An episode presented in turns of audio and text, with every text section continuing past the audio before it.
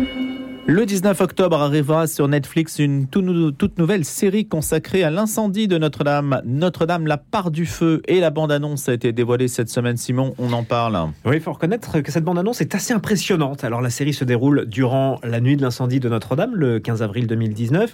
Et elle nous raconte cette série le destin d'hommes et de femmes ayant eux-mêmes leur propre incendie à éteindre en parallèle du combat que mène la brigade des sapeurs-pompiers de Paris contre l'embrasement de la cathédrale. Nous suivons des personnages qui vont devoir aller jusqu'au bout d'eux-mêmes. Ils vont se battre, s'aimer, se croiser, se haïr, se sourire ou s'entraider pour à la fin avoir une chance de se reconstruire. Extrait de cette bande-annonce. Ça fait 30 ans qu'on se confronte, le fait et moi. Parfois j'ai gagné, d'autres fois j'ai perdu. Je vais remettre ma démission demain. Alice, départ de feu. Où ça? Au moment où je vous parle, je ne sais pas si elle peut encore être sauvée. Sauver la cathédrale. Vie. Je crois en ça, cette cathédrale. Elle est universelle. Tout le monde se souviendra de ce qu'il faisait le jour où Notre-Dame a brûlé.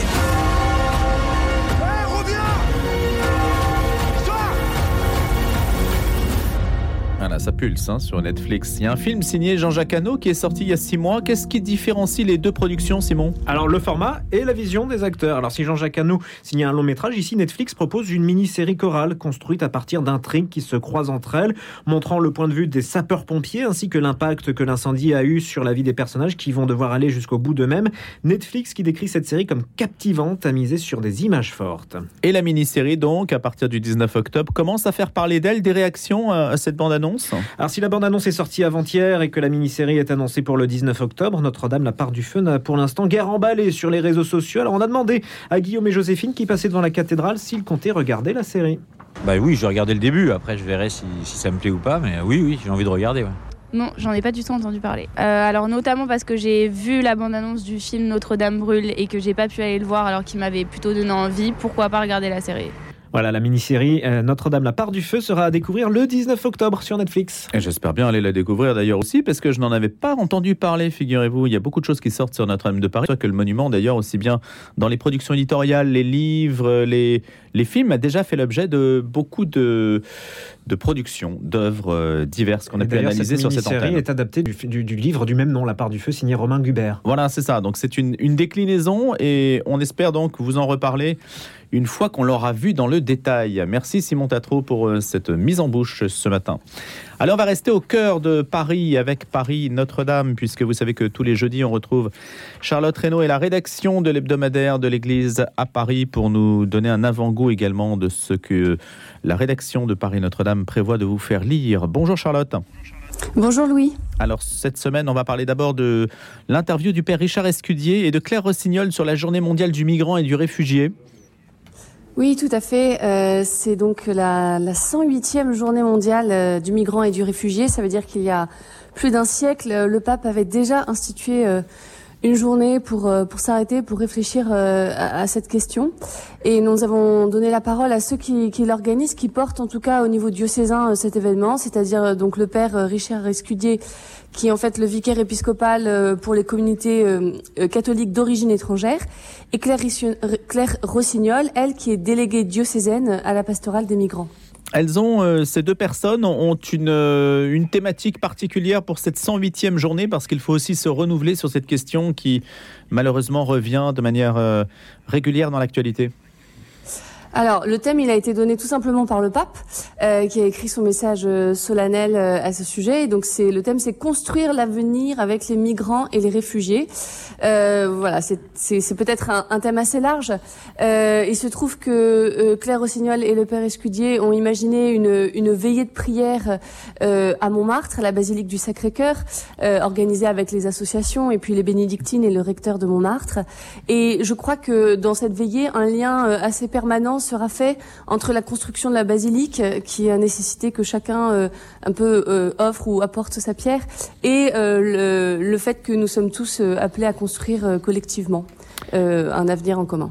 Également donc dans les pages de Paris Notre-Dame, un retour sur la journée du 18 septembre. Oui, c'est une, journée importante pour le diocèse de Paris puisque c'est le jour où le nonce apostolique, euh, euh, le représentant du pape, si vous voulez, a remis euh, le pallium à l'archevêque de Paris, donc monseigneur Laurent Ulrich. Et donc ce, cet événement, aujourd'hui, vous le, traitez sous forme euh, d'image, de texte, euh, pour mettre un petit peu en valeur cette, cette arrivée en fait du nouvel archevêque à Paris? Exactement, c'est un, un reportage d'une de nos journalistes sur place. Et puis on, on réexplique aussi ce que c'est que le pallium parce que c'est peut-être pas évident oui. pour tous nos lecteurs. Euh, voilà, je, c'est, vous voyez, c'est ce, cette bandelette euh, de laine, de laine blanche avec cinq croix euh, noires dessinées dessus et qui représentent les cinq plaies du Christ. Et donc c'était le 18 septembre à Paris, c'est aussi dans les pages de Paris Notre-Dame cette semaine. Une galerie de portraits à présent, Charlotte Reynaud. On parle des futurs diacres permanents et c'est la journée du 8 octobre. Oui, euh, dans le diocèse de Paris, six diacres permanents euh, seront ordonnés effectivement euh, le 8 octobre euh, à Saint-Sulpice. Euh, du coup, c'est la tradition dans Paris Notre-Dame de, de, les présenter euh, à nos lecteurs. c'est important de, de, de, connaître leur parcours et leur visage. Et puis la, la, la, particularité des diacres permanents, vous le savez, c'est qu'ils peuvent être mariés. donc ici, sur les six diacres, nous avons cinq couples et, et une personne célibataire. Et donc c'est toujours un, un cheminement de couple finalement euh, en parallèle du discernement euh, pour le diacre permanent. Euh, voilà, donc chacun a, a expliqué la manière dont il avait reçu cet appel particulier à servir l'Église et comment ça avait été reçu en famille ou, ou dans, dans, son couple. Il y a des traits qui les distinguent, les diacres permanents pour ce cru 2022 euh, non, je dirais qu'ils sont tous euh, tous très différents, euh, que ce soit en, en état en état de vie ou en, en, âge même. Euh, la seule chose, c'est que donc euh, chacun a reçu euh, un jour un appel et, et c'est souvent son, c'est souvent le curé en fait qui s'est qui s'est adressé à eux. Oui. et ensuite, ils ont un parcours de discernement et de formation de trois années. Savent-ils, dernière question, Charlotte Reynaud, savent-ils ce qu'ils deviennent par la suite, les diacres permanents, une fois qu'ils sont ordonnés? Est-ce qu'ils ont immédiatement une affectation? Est-ce qu'on les, les, rend utiles? Et j'imagine que c'est le cas, évidemment, euh, tout de suite pour l'Église à Paris. Euh, alors en fait, euh, ils sont. Alors j'imagine qu'il y a une nomination euh, officielle, mais en fait, ils sont déjà implantés dans une paroisse et normalement, ils restent au sein de cette paroisse. Euh, après, on peut parfois confier à un diacre euh, permanent euh, une mission plus diocésaine, plus transverse, mais normalement, ils restent dans la paroisse où ils habitent et où ils ont reçu l'appel. Merci beaucoup d'avoir été avec nous ce matin. On se dit à la semaine prochaine pour le sommaire de la rédaction, le sommaire de Paris Notre-Dame, l'hebdomadaire de l'Église à Paris. Charlotte Reynaud, vous en êtes le rédacteur en chef. Excellent, excellente fin de semaine. Et puis on se dit à jeudi prochain, Charlotte. Allez, quand on parle du maquis, c'est souvent parce que la campagne brûle, les montagnes brûlent, on a pu être touché par les incendies évidemment cet été. Le mot revient à cette occasion et c'est vrai que quand on l'emploie dans d'autres contextes, c'est pour parler de l'histoire et de grandes pages de l'histoire de la résistance. Ils ont pris le maquis, on va en parler cette semaine, ce, ce jour même, dans un jour une histoire avec Fabrice Grenard. Fabrice Grenard est directeur historique de la Fondation de la Résistance et spécialiste des maquis. Et il est toujours bon de s'interroger sur ce qui a prévalu dans l'esprit de ces personnes qui ont quitté en fait la société dans laquelle ils vivaient, ou du moins s'en sont extraits provisoirement pour aller rejoindre des groupes combattants et ainsi résister sans faire évidemment de euh, parallèles qui seraient euh, déplacés ou inappropriés, on pourrait se dire, tiens, dans la situation actuelle qu'on connaît en Ukraine, est-ce que les populations aujourd'hui qui, russes en tout cas, qui risquent d'être mobilisées, vont elles-mêmes essayer de faire dissidence? On voit qu'il y a une certaine demande de la part des Russes pour prendre l'avion, quitter la Russie, c'est une forme de sécession, pas forcément une forme de combat, bien sûr, mais en tout cas, dès qu'un conflit se produit, il y a l'idée peut-être euh, d'aller se regrouper pour résister à l'occupant.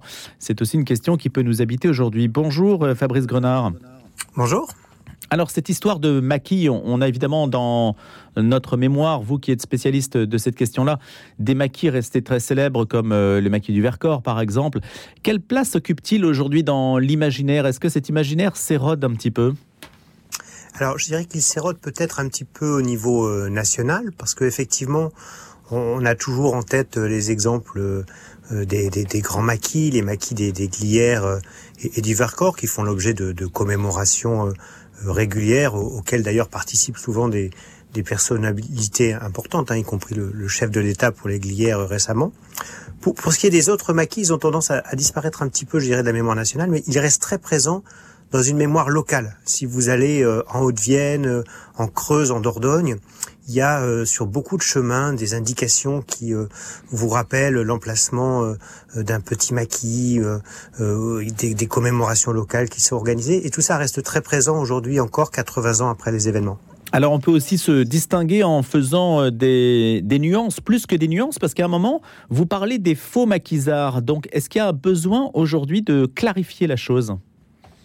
Ah, aujourd'hui, il y a un besoin d'histoire, euh, effectivement. Hein, 80 ans après les faits, il y a des, des, des, choses dont on peut parler sur la résistance qui étaient peut-être plus difficiles à aborder euh, euh, immédiatement euh, après la guerre. Et donc, il y a eu ce, ce phénomène des faux maquisards. Il ne faut pas l'exagérer, ça restait extrêmement minoritaire, mais ça a été suffisamment important pour, là aussi, dans certains départements, créer un, un, climat un petit peu de, de, de violence et de peur. En fait, ces faux maquisards, c'était euh, des, de simples bandits. C'était très facile euh, à la fin de, de l'occupation de se faire passer pour un résistant les maquisards n'avaient pas, voyez, de forcément d'uniforme militaire, euh, donc il suffisait de se mettre un, un petit brassard et, d'avoir une arme, d'aller dans les fermes en disant voilà, je suis envoyé par le maquis, euh, et puis une fois euh, dans la ferme, on se livrait à, à du pillage. Mais la résistance et, et, les vrais maquis ont toujours cherché à, à réprimer très sévèrement ce, ce phénomène des, des maquisards. Lorsqu'un faux maquisard était, était arrêté, il était, il était exécuté immédiatement par les résistants.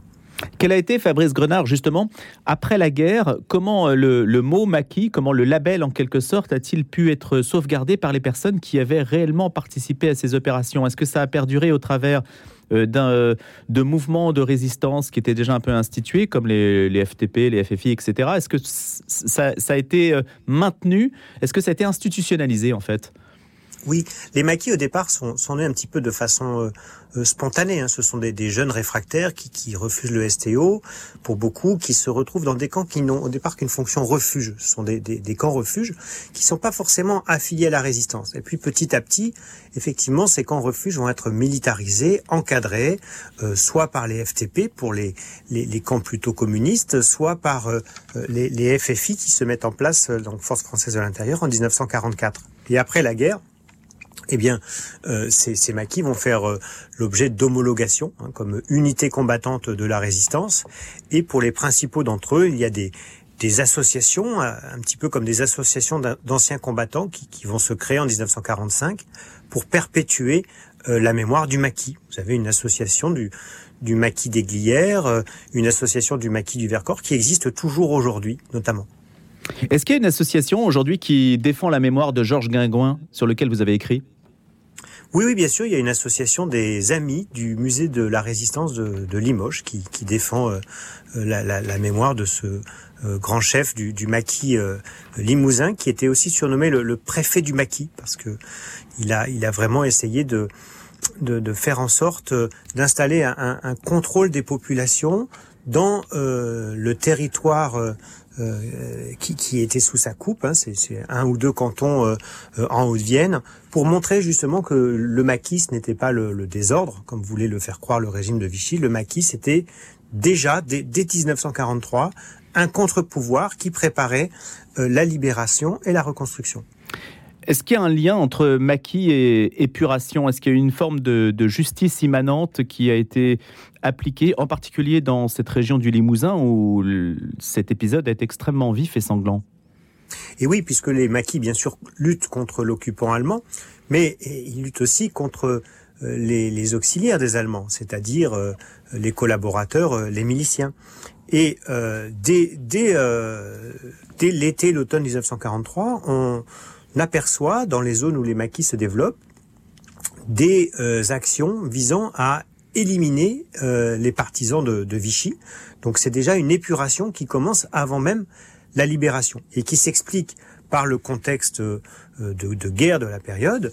Euh, éliminer un partisan de Vichy, c'est éliminer un délateur potentiel quelqu'un qui, qui menace en fait la sécurité du maquis. Et donc on a effectivement des exécutions sommaires qui interviennent avant même le 6 juin 44 et, et qui vont euh, s'amplifier encore un peu plus au cours de, de l'été 44. Mais là encore, en général, parce que le maquis cherche à incarner un contre-pouvoir, euh, ces exécutions sommaires sont malgré tout entourées euh, d'un certain nombre euh, de gestes visant à montrer qu'il s'agit bah, de, de, la justice du maquis. Il y a des tribunaux du maquis, vous voyez, on, on, on émet des, des avis, euh, on prévient la, la population des actions qui sont menées.